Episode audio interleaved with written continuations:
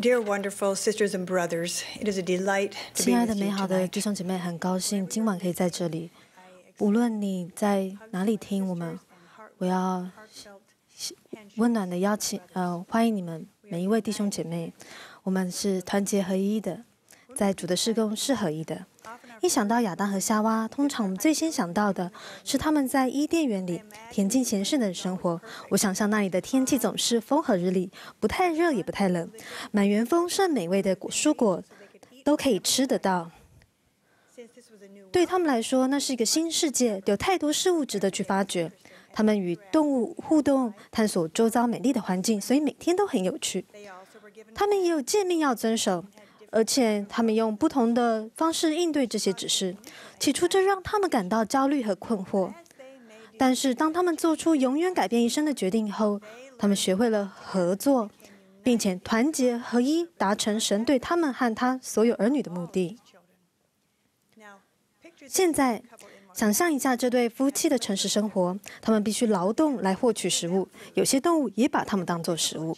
他们遭遇许多困难的挑战，唯有一同商议、祈祷，才能克服这些挑战。我想象他们在讨论如何处理这些挑战的时候，少说也有几次意见不合。然而，由于坠落，他们学会要在合一与爱中采取行动是很必要的。他们从神给予的教导中学到救恩计划，以及使这计划得以实行的耶稣基督福音的原则。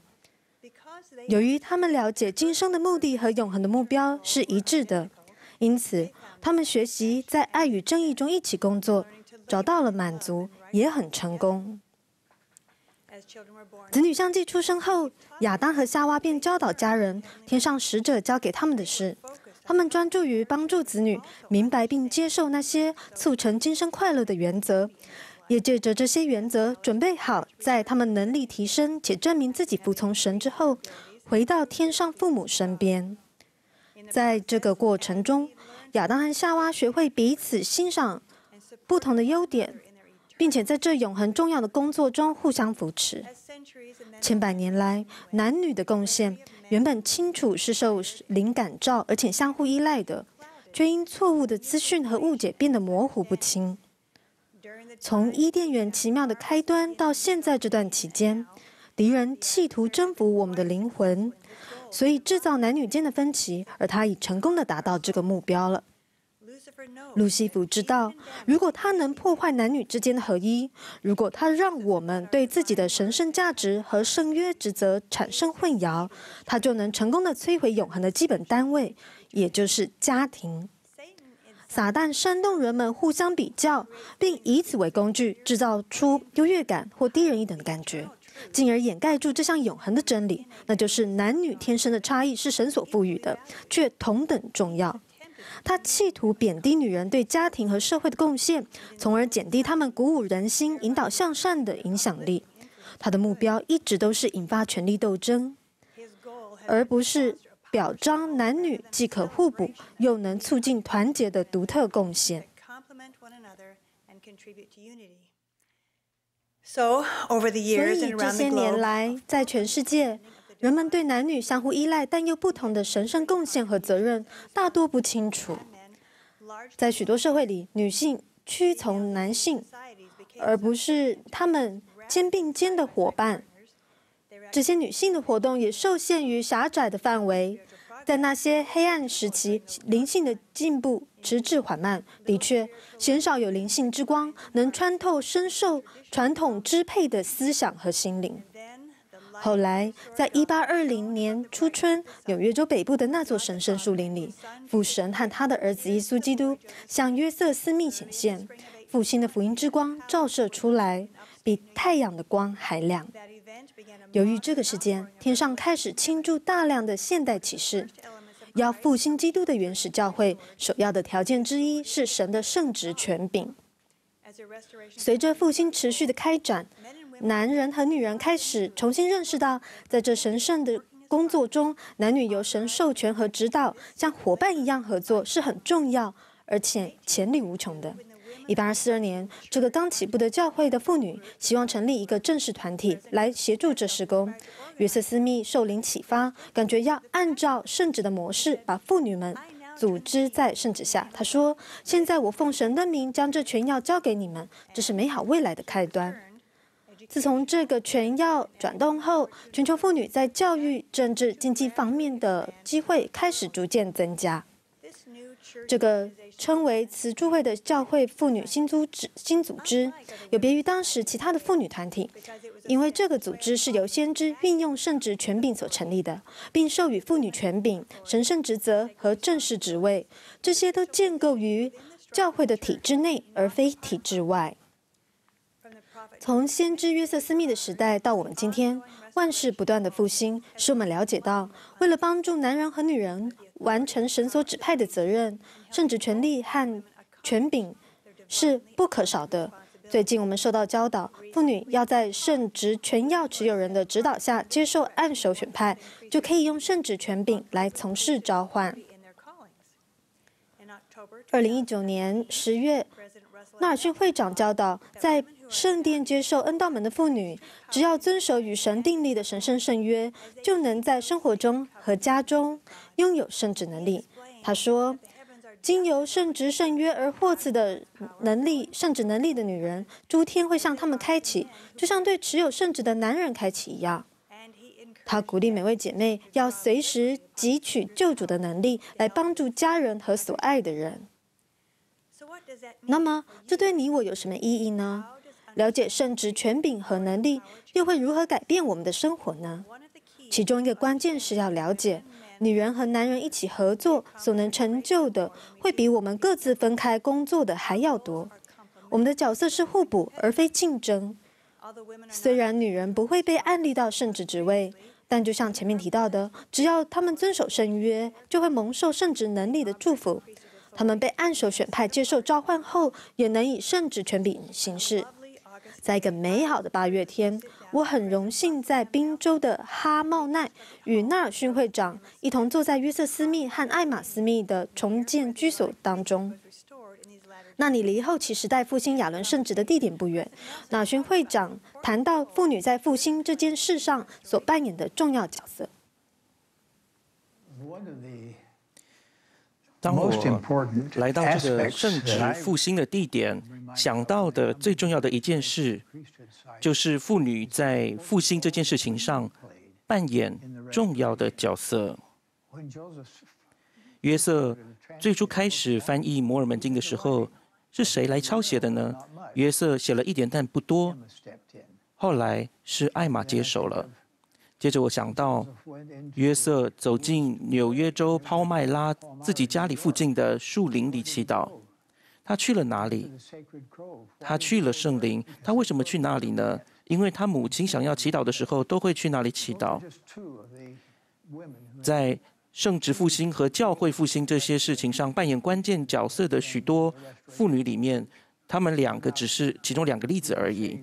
我们可以毫无疑问地说，我们今天的妻子就跟当时她们一样重要，她们当然很重要。就像艾玛、露西和约瑟一样，如果我们愿意互相学习、团结合一，达成目标，成为耶稣基督的门徒，并帮助他人在这条这条路上前进，我们就能发挥最大的效用。我们受到教导，甚至以无法计数的方式造福了神儿女的生活，在教会召唤、圣殿教义、家庭关系以及个人施助等方面。后期圣徒妇女和男人都运用圣职的能力和权柄一起努力。男人与女人必须借着神的能力相互依赖来完成他的事工，这是耶稣基督的复兴福音的核心。我们有幸蒙召来从事神圣的事工，合一是这事工所不可或缺的，但也不会凭空发生。这需要花时间真正商议、彼此聆听、了解别人的观点，还要分享经验。然而，这过程会引导出更多受灵启发的决定。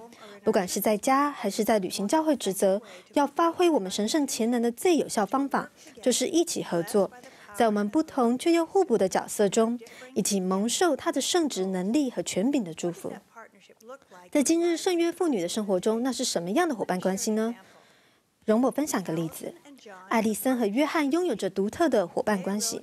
他们骑协力车参与各种竞赛，为了成功夺标，这两位车手一定要很有默契。他们必须在正确的时间向同一方向倾斜。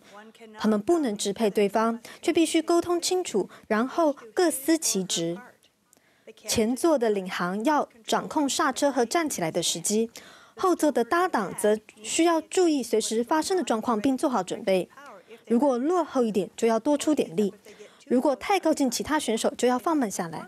他们必须互相支援，才能前进，达成目标。艾迪森说，在一开始的时候，担任领航的人会在需要站起来的时候说站，在需要停止踩踩踏板的时候说刹。过不久，后座的搭档就学会分辨领航何时会站起来，何时会刹车，也就是不需要再说出指令了。我们学会互相配合，也看得出对方何时遇到困难，然后再由另一方来补救。这就是信赖与合作的关系。约翰和艾迪森不仅在骑车的时候团结合一，在婚姻方面也是如此。他们都希望对方比自己幸福。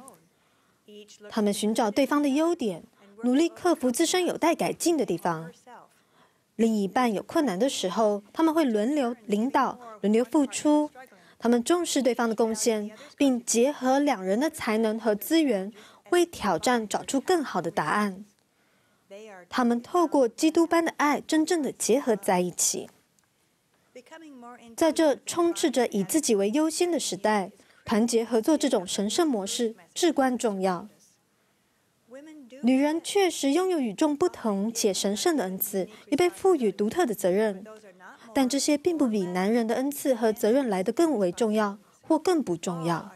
天父的利益是要所有的人来实现他的神圣计划，让他的每位儿女都能得到最好的机会来发挥自己的神圣潜能。今天，我们需要拥有众生之母夏娃那样勇气和远见的妇女，与他们的弟兄团结起来。带领灵魂归向基督，男人必须成为真正的伙伴，而不是想当然认为他们要全权负责或装作伙伴，却让女人做大部分的工作。女人必须愿意勇往直前，努力光大他们身为伙伴应有的地位及职责，而不要认为必须独揽全部工作或等着被吩咐。